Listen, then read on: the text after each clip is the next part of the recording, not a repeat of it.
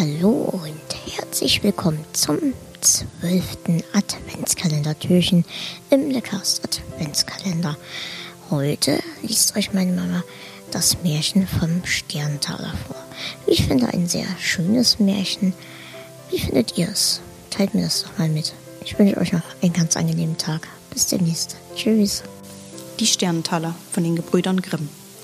Es war einmal ein kleines Mädchen, dem war Vater und Mutter gestorben und es war so arm, dass es kein Kämmerchen mehr hatte, darin zu wohnen und kein Bettchen mehr, darin zu schlafen und endlich gar nichts mehr als die Kleider auf dem Leib und ein Stückchen Brot in der Hand, das ihm ein mitleidiges Herz geschenkt hatte.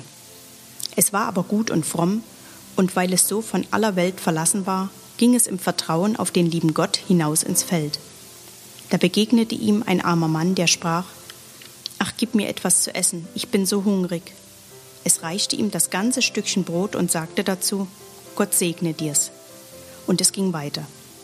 Da kam ein Kind, das jammerte und sprach Es friert mich so an meinem Kopf, schenkt mir etwas, womit ich ihn bedecken kann. Da tat es seine Mütze ab und gab sie ihm. Und als es noch eine Weile gegangen war, kam wieder ein Kind und hatte kein Leibchen an und fror. Da gab es ihm seins. Und noch weiter, da bat eins um ein Röcklein. Das gab es auch von sich hin.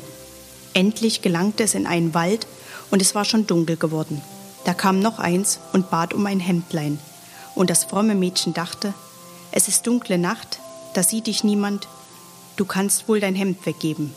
Und zog das Hemd aus und gab es auch noch hin.